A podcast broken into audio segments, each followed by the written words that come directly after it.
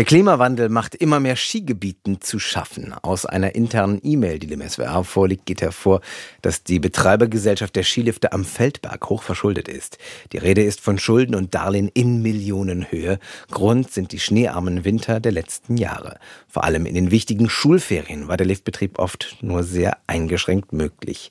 Wie geht's also weiter mit dem Wintersport im Schwarzwald? Denn die Erderwärmung hat nach Aussagen der Klimaforschung ja noch nicht ihren Höhepunkt erreicht.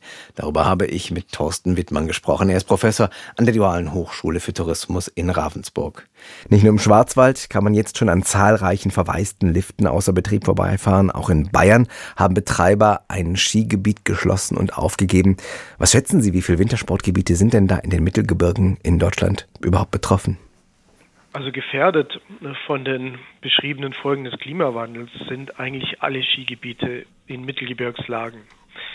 Studien, die auch schon ja, seit bestimmt 10 oder 15 Jahren vorliegen, die auch auf der Basis unterschiedlicher Klimamodellberechnungen beruhen, sagen, dass alle Skigebiete, die äh, Höhen unter 1500 Meter nur erreichen können, durchaus stark gefährdet sind. Und erst wenn man über 1500 bis 2000 Meter hochkommt, dann werden auch in Zukunft noch die Gegebenheiten da sein, um den Wintersporttourismus, wie wir ihn heute kennen, mit dem Abfahrtskilauf dann auch zu gewährleisten. Ja, und über 1500 bis 2000 Meter sind wir definitiv dann schon in den Alpen. Von daher wird sich der Schwarzwald darauf einstellen müssen, mit weniger bis keinem Schnee auszukommen. Und wer schon mal im November hier war, der kann sich vielleicht vorstellen, das sind relativ kahle Wälder, Nebel, klammes Schauerwetter bei vier Grad oder so. Wer soll denn noch in so eine Region zum Urlaub machen kommen?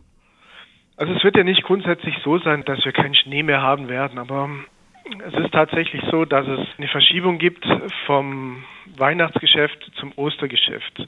Wissenschaftler beschreiben das auch als Christmas Easter Shift. Das heißt, wir werden schon immer wieder temporär auch hohe Schneefälle haben, aber wir werden eben nicht mehr in den Weihnachtsferien beispielsweise sein oder in den Fastnachtsferien und werden immer schwerer vorhersehbar sein.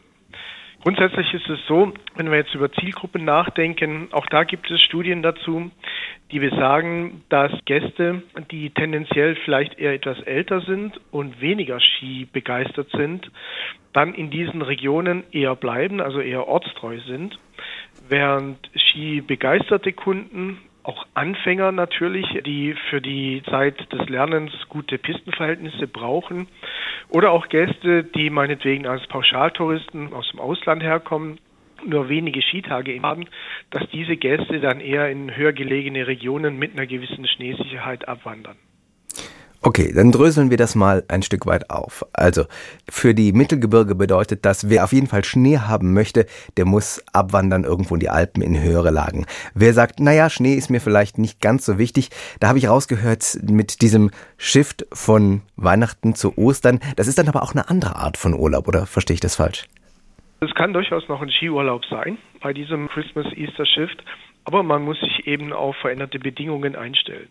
Natürlich unternehmen die Skigebiete heute schon sehr viel in Sachen Schneemanagement. Dazu gehört eben nicht nur die Beschneiung, sondern dazu gehört auch das Snow Farming beispielsweise, also dass man sich Schneevorräte anlegt oder Dazu gehört das GPS-gestützte Pistenmanagement, also dass man Pisten mit einer Schneehöhe präpariert, die über die gesamte Länge der Piste gleich ist, um hier keinen Schnee zu verschwenden sozusagen.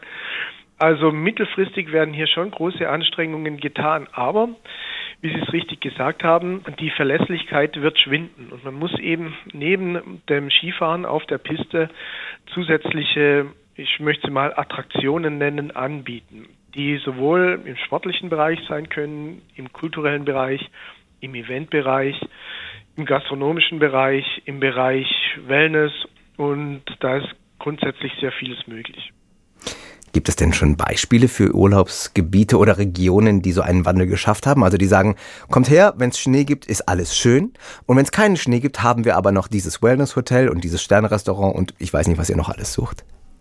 Ich glaube, dass der Schwarzwald da schon relativ weit ist. Also der Schwarzwald setzt seit einigen Jahren sehr stark auf das Thema Authentizität, spielt mit diesen bekannten Schwarzwaldmotiven und setzt sie in den Bereichen Wellness, Kulinarik Wandern und Naturtourismus eigentlich schon ganz gut um. Klar, der Feldberg ist bisher eben sagen mal das Leuchtturmprojekt im alpinen Skisport, aber auch der Feldberg, der muss sich dahingehend wandeln, dass er wirklich hier zu einem ja, multifunktionalen, attraktiven Sportberg wird, der auch andere Themen außer dem Skifahren auf der Piste anspricht. Wenn ich jetzt, sagen wir mal, in zehn Jahren irgendwie in Mittelgebirge fahren möchte, irgendwie im Winterhalbjahr, sei es zu Weihnachten oder zu Ostern.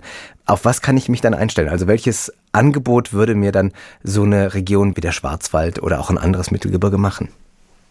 Also einerseits müssen Infrastrukturen geschaffen werden, die Alternativen zum traditionellen Wintersport bedeuten. Beispielsweise könnte man abseits der Piste solche Sachen anbieten wie Snowskating oder Schneeschuhwandern. Gleichzeitig muss man eben dafür gerüstet sein, dass es möglicherweise gar keinen Schnee gibt. Man könnte Angebote schaffen im Bereich der Naturerlebnisse, was weiß ich, Wildtierbeobachtung könnte man in Form von Führungen anbieten.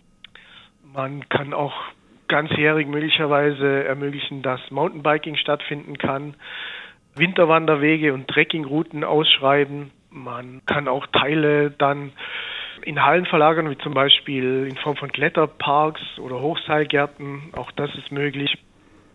Und natürlich, man muss durch ein gutes Destinationsmanagement es auch schaffen, die Region so zu etablieren, dass auch kulturelle Veranstaltungen, Festivals, gastronomische Erlebnisse auf die Besucher warten und dann zu einem insgesamt wirklich entspannten Urlaubserlebnis führen im Winter, das eben nicht mehr nur aus Skifahren besteht. Vor 20 Jahren, da war das Skifahren ja noch ein absolutes Massenphänomen. Glauben Sie, dass in 20 Jahren Skifahren, naja, ich nenne es mal eine Art Luxussport dann ist? Also das Skifahren würde ich immer noch als Massenphänomen bezeichnen, weil es einfach eine tolle Sportart ist, die relativ leicht zu erlernen ist und wo der Gast eben sehr schnell in so einen ja, glücklich erregten Zustand, den wir als Flow bezeichnen, kommt. Und die Skisportgeräte werden immer besser. Und auch in den schneesicheren Gebieten werden die Verhältnisse, um den Skisport zu erlernen oder den Skisport auszuüben, ja auch immer besser. Also die Pisten sind immer besser präpariert. Das Schneemanagement wird immer besser. Und ich glaube daher nicht, dass wir da einen grundsätzlichen starken Einbruch beim Skifahren erleben werden. Es wird sich verschieben, ganz klar. Und es wird natürlich auch teurer werden. Auch das ist selbstverständlich. Aber ich würde Skifahren nicht als absoluten Luxussport oder als Luxusfreizeitbeschäftigung auch in Zukunft nicht sehen. Die interessantesten Interviews zu den spannendsten Themen des Tages. Das ist SWR aktuell im Gespräch. Jetzt in der ARD Audiothek abonnieren.